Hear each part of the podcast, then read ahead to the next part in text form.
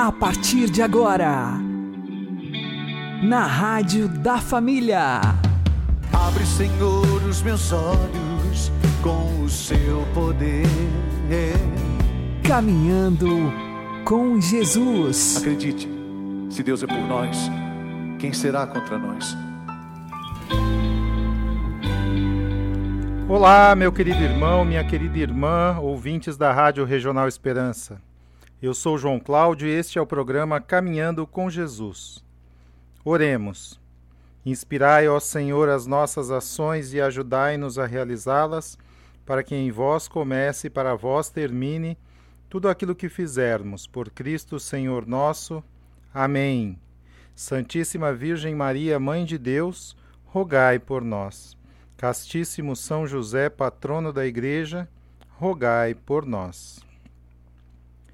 Está mais do que claro, pelo testemunho explícito da Bíblia, que Jesus Cristo escolheu, sim, um grupo seleto de homens, doze especificamente, e lhes conferiu não apenas a missão de difundir a sua doutrina, mas também o poder de ensinar em seu nome. Confiou-lhes, noutras palavras, um magistério de autoridade. A revelação de Deus encerrou-se com a morte do último apóstolo, São João. Porém, Deus quer que esta revelação chegue íntegra e fiel a todas as nações e por todos os séculos até a consumação dos tempos. Por isso, os apóstolos fizeram sucessores, e os sucessores dos apóstolos outros sucessores, numa linha ininterrupta que nasceu por iniciativa de Jesus, que transmitiu sua autoridade para São Pedro e os apóstolos e que chega até nós no Papa Francisco e nos bispos. É, pois, ao ensinamento autêntico de todos os bispos e papas, de ontem, de hoje e de sempre, que damos o nome de magistério da Igreja. Esta autoridade do magistério da Igreja em nada diminui o valor e a autoridade das Sagradas Escrituras. Muito pelo contrário, é o magistério autêntico da Igreja que nos conserva fielmente e nos declara infalivelmente a doutrina que Deus revelou e que está contida nas Sagradas Escrituras e na tradição divino-apostólica. O magistério da Igreja, por conseguinte, apoia-se na autoridade do próprio Cristo e tem o encargo de ensinar aos fiéis quais são as verdades, os dogmas da fé em que nós devemos crer, por tratar-se de doutrina revelada e não de um produto pessoal e subjetivo da imaginação humana. A verdade de Cristo, com efeito, é a mesma ontem, hoje e sempre. Se não houvesse o magistério autêntico da Igreja que nos colocasse as balizas da fé, nos mantendo fiel aos ensinamentos de Jesus, cada qual interpretaria as sagradas Escrituras a seu bel prazer, criando assim várias igrejas. Igrejas aqui entre aspas.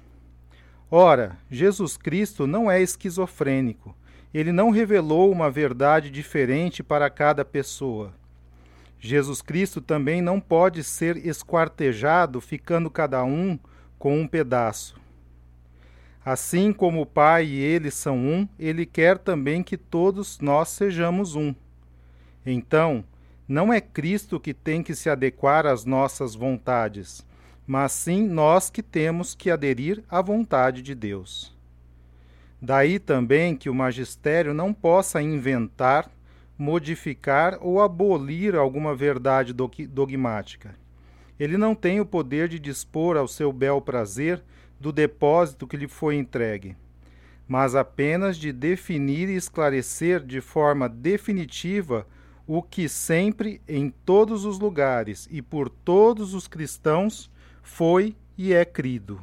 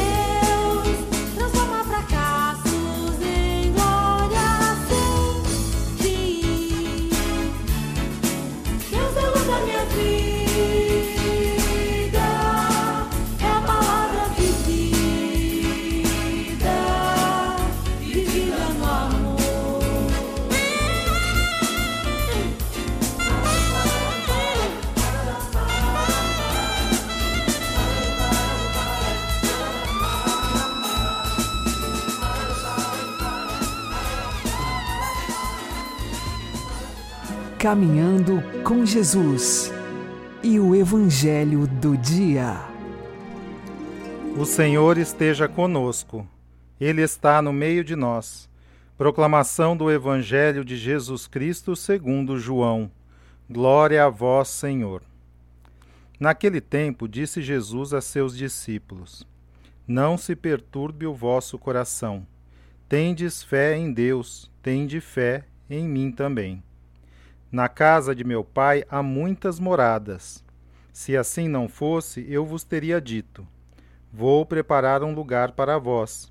E quando eu tiver ido preparar-vos um lugar, voltarei e vos levarei comigo, a fim de que onde eu estiver estejais também vós.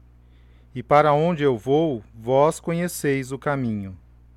Tomé disse a Jesus: Senhor, nós não sabemos para onde vais. Como podemos conhecer o caminho? Jesus respondeu: Eu sou o caminho, a verdade e a vida. Ninguém vai ao Pai senão por mim.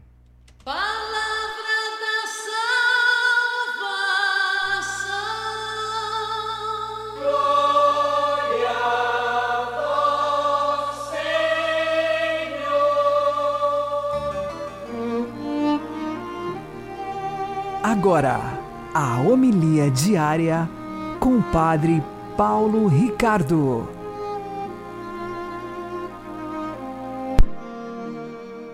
Meus queridos irmãos e irmãs, nós estamos na última ceia, no cenáculo, recolhidos na intimidade com os apóstolos e Jesus. E Jesus já anunciou uma série de realidades bastante perturbadoras para os seus apóstolos. Ele anunciou que ele vai partir, ele anunciou que Judas irá traí-lo, ele anunciou que Pedro irá negá-lo.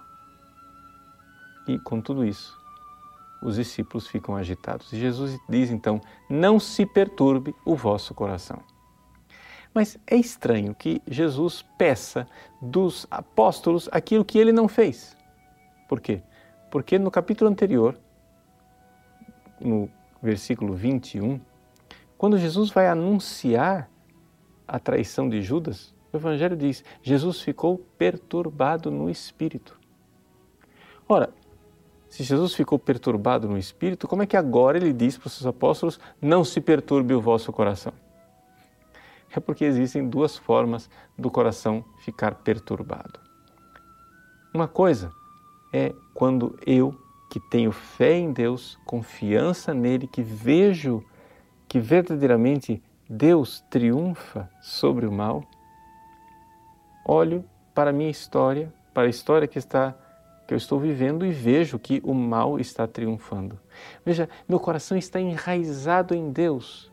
Há uma fé profunda em Deus que sabe que Deus irá triunfar. E eu fico triste de ver né, Deus sendo ofendido. Eu fico triste de ver aquela desordem, de ver aquela maldade. Mas esta perturbação ela é sadia. Por quê? Porque a pessoa tem raiz, tem raiz de fé em Deus. Então, é mais ou menos como uma árvore profundamente enraizada que, diante do vento e das intempéries, né, a gente vê que as folhas estão agitadas, mas a árvore não irá cair. Outra coisa é quando nós não temos a raiz da fé. E sem esta raiz em Deus, nós somos levados pela tempestade. Ou seja, quando o vento não somente agita a nossa árvore, mas a arranca do chão e então nós perdemos toda a solidez. Aí trata-se realmente de uma agitação pecaminosa, de pessoas que se agitam e perdem o prumo. É por isso que, para resolver esta situação, Jesus pede aos seus apóstolos fé. Credes em Deus? Crede também em mim. É uma fé que nós devemos dar a Jesus idêntica à fé que nós damos a Deus, porque Ele é Deus que se fez homem.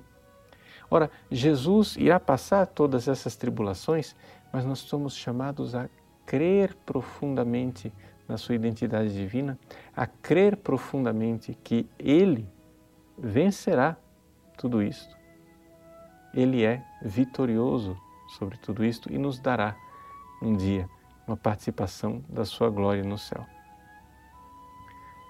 Jesus promete e diz que na casa do meu Pai existem muitas moradas. É interessante como a nossa fé na ressurreição de Jesus, na sua vitória sobre a morte, a nossa fé no céu, em saber que existe um lugar para mim junto de Deus, tudo isso é capaz de fazer com que o meu coração tenha raízes profundas e as agitações da vida não chegam a atingir a profundidade da alma e a profundidade do coração. Em resumo, nós podemos dizer que os santos sofrem, sim, sofrem, mas sofrem de uma forma diferente das outras pessoas. Enquanto as pessoas que não têm fé é, são arrastadas pelos eventos e pelos acontecimentos, são como que destruídas e devastadas pela maldade, o santo sofre, porque ele é humano. Ele fica assim agitado, mas ele não perde a raiz, porque ele sabe, sabe que Deus irá vencer e a nós que permanecemos com Ele, Ele dará também a vitória. Existe um lugar para mim no céu, por isso vale a pena passar pelos dramas desta vida, sabendo que um dia triunfaremos e seremos felizes com Jesus o vitorioso sobre a morte. Deus abençoe você. Em nome do Pai, do Filho e do Espírito Santo. Amém.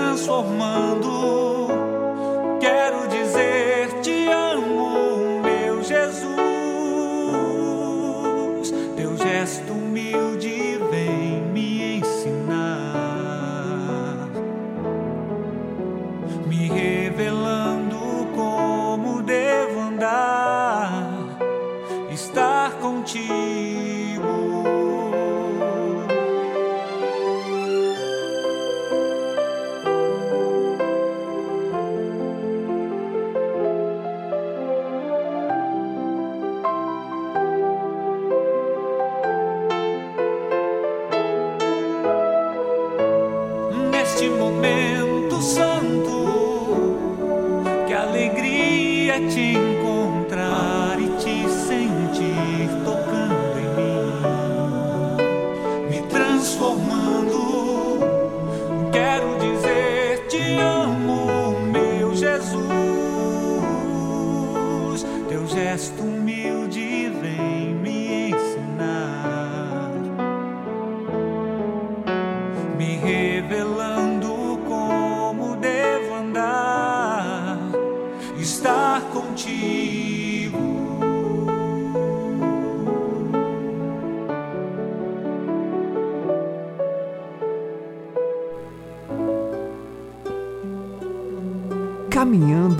Jesus e o Santo do Dia.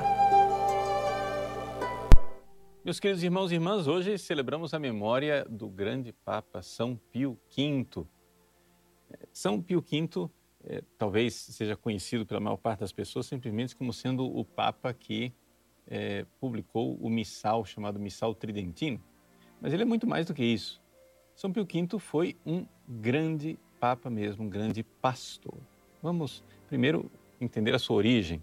Quando a gente diz que ele foi um grande pastor, é, coincidentemente também ele começou a sua vida como pastor de ovelhas. Né? A sua família era muito pobre e ele começou pastoreando ovelhas, mas logo veio a sua vocação para o sacerdócio, ele entrou na ordem dominicana, a mesma ordem de Santo Tomás de Aquino, a ordem de eh, São Domingos de Gusmão, a ordem que propagou pelo mundo inteiro a grande devoção ao Rosário e a Nossa Senhora. É assim que é, São Pio V, que nessa época não se chamava Pio V, né, se chamava Antônio, ele se tornou frade pregador, conhecido pela sua doutrina, pela sua retidão, pela sua é, seu conhecimento teológico, ele foi então convidado pelo Papa para assumir cargos importantes e foi feito bispo e inquisidor. É interessante a gente notar que quando ele fala a palavra inquisidor, a gente pensa o quê, né? Um sujeito é, sanguinário que vai lá para condenar as pessoas à morte. Não é nada disso. Né? Isso aí é uma, uma confusão que o pessoal criou contra a igreja. Como inquisidor, é, ele foi enviado para evangelizar.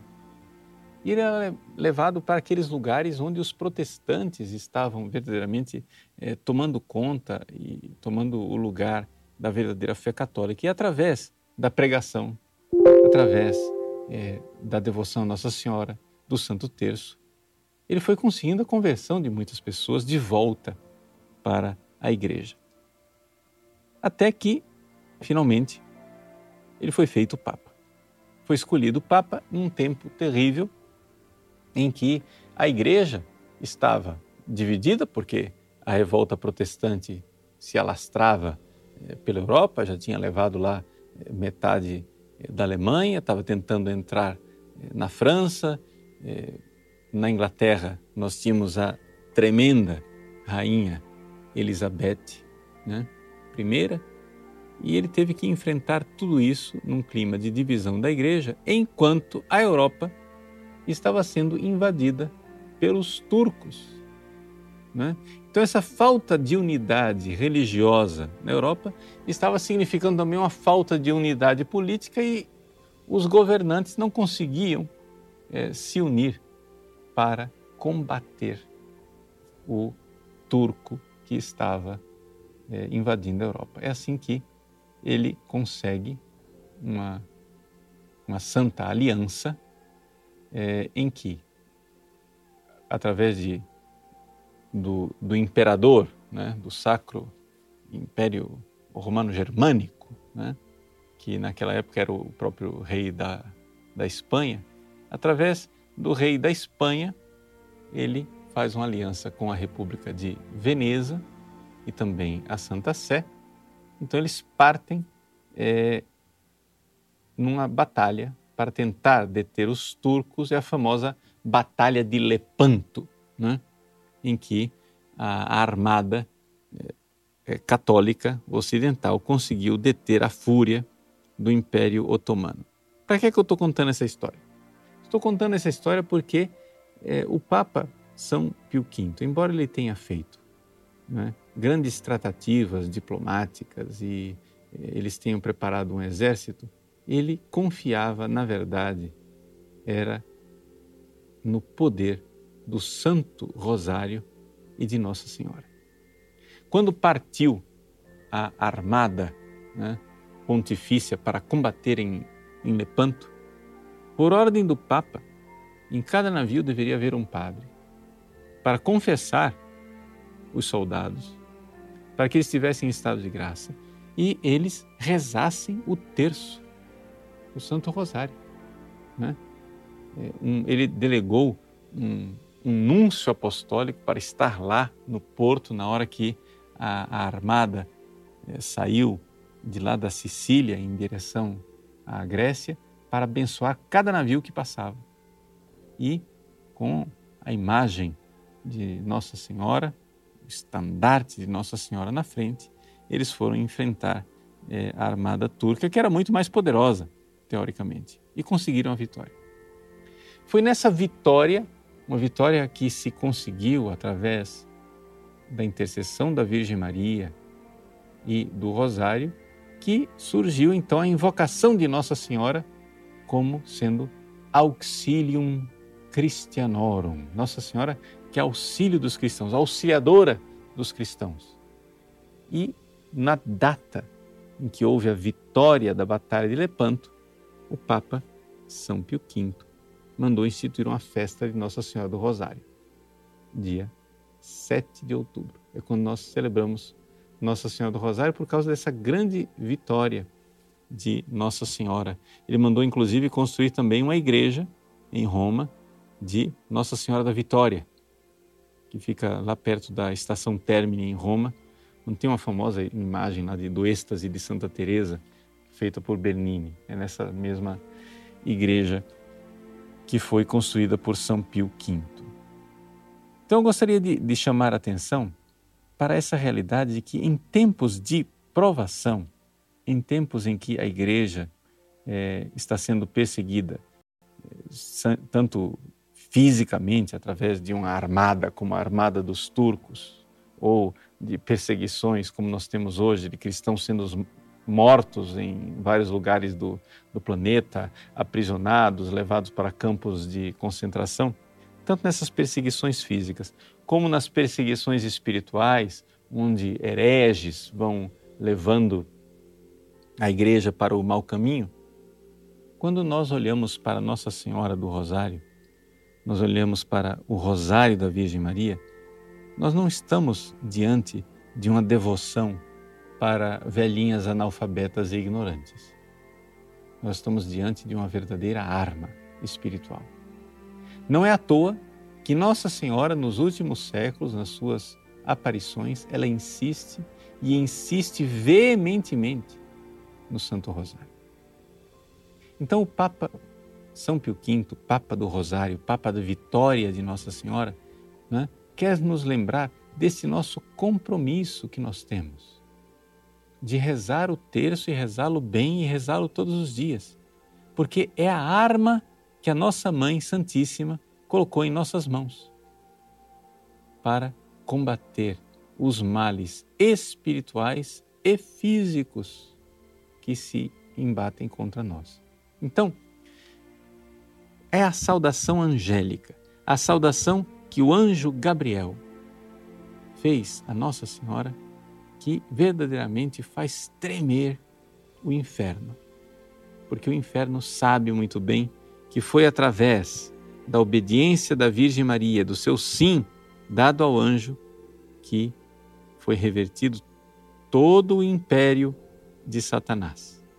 O império de Satanás sobre esse mundo aconteceu quando Eva disse não a Deus. E a vitória de Cristo, a vitória de Deus sobre esse mundo aconteceu quando Maria disse sim a Deus. Tudo isso aconteceu através do ministério dos anjos, né? Satanás conseguiu de Eva o seu não desobediente.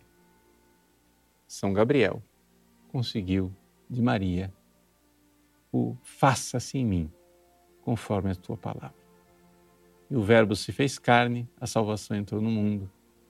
Recordar isto, recordar esse mistério de nossa salvação, é jogar no rosto de Satanás a sua derrota. Ele que não conseguiu colocar as suas garras sujas na nossa Mãe Santíssima. Ela é a Virgem intacta. Ela nunca foi escrava de Satanás. Ela é a serva do Senhor. E os infernos tremem diante da invocação do nome de Maria. Então, nunca deixe de rezar o terço, de rezar todos os dias, de rezar devotamente. É a nossa mãe bendita quem pede. E somos nós, aflitos pelos ataques do demônio, que necessitamos. Que São Pio V reze por nós e nos ensine a ter esta confiança, essa devoção na Virgem Maria. Deus abençoe você. Em nome do Pai, do Filho e do Espírito Santo. Amém.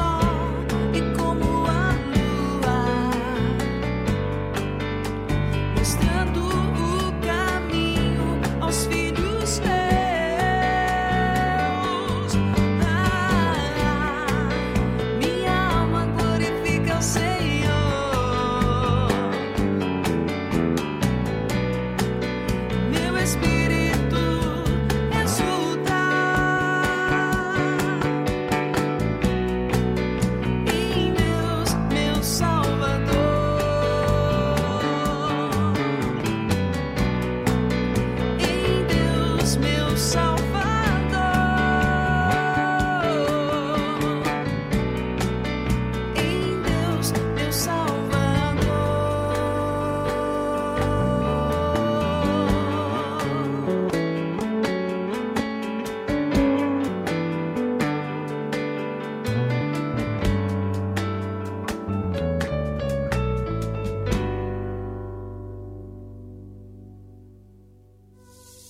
Agora você ouve o Catecismo da Igreja Católica. Quando Pedro confessa que Jesus é o Cristo, o Filho do Deus vivo, Jesus declarou-lhe que esta revelação não lhe veio da carne nem do sangue, mas de seu Pai que está nos céus. A fé é um dom de Deus, uma virtude sobrenatural infundida por ele. Para prestar esta adesão da fé, são necessários a prévia e concomitante ajuda da graça divina e os interiores auxílios do Espírito Santo, o qual move e converte o coração para Deus, abre os olhos do entendimento e dá a todos a suavidade em aceitar e crer a verdade. O ato de fé só é possível pela graça e pelos auxílios interiores do Espírito Santo. Mas não é menos verdade que crer é um ato autenticamente humano. Não é contrário nem à liberdade nem à inteligência do homem confiar em Deus e aderir às verdades por ele reveladas. Mesmo nas relações humanas, não é contrário à nossa própria dignidade acreditar no que outras pessoas nos dizem acerca de si próprias e das suas intenções, e confiar nas suas promessas, para assim entrarem em mútua comunhão. Por isso, é ainda menos contrário à nossa dignidade prestar pela fé submissão plena da nossa inteligência e da nossa vontade a Deus revelador, e entrar assim em comunhão íntima com Ele. Na fé, a inteligência e a vontade humanas cooperam com a graça divina. Crer é o ato da inteligência que presta o seu assentimento à verdade divina, por determinação da vontade, movida pela graça de Deus.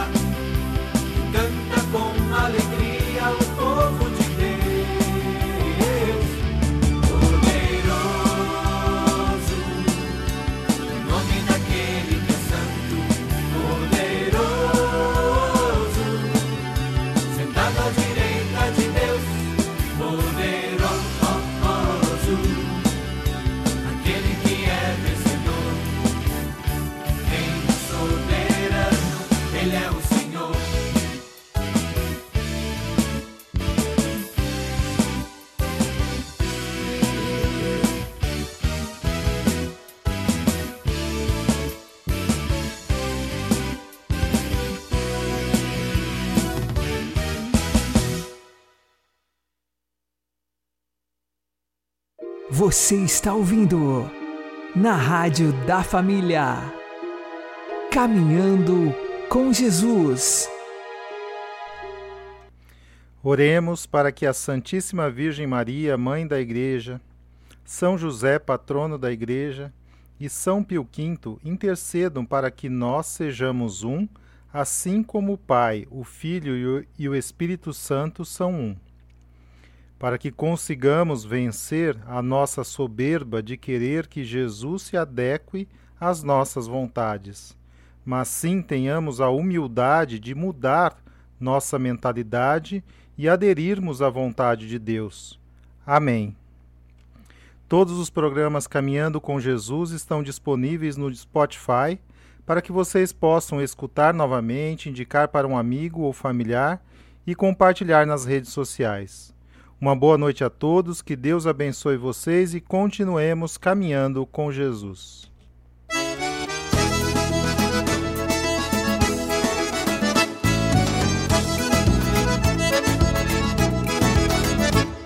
Se as tristezas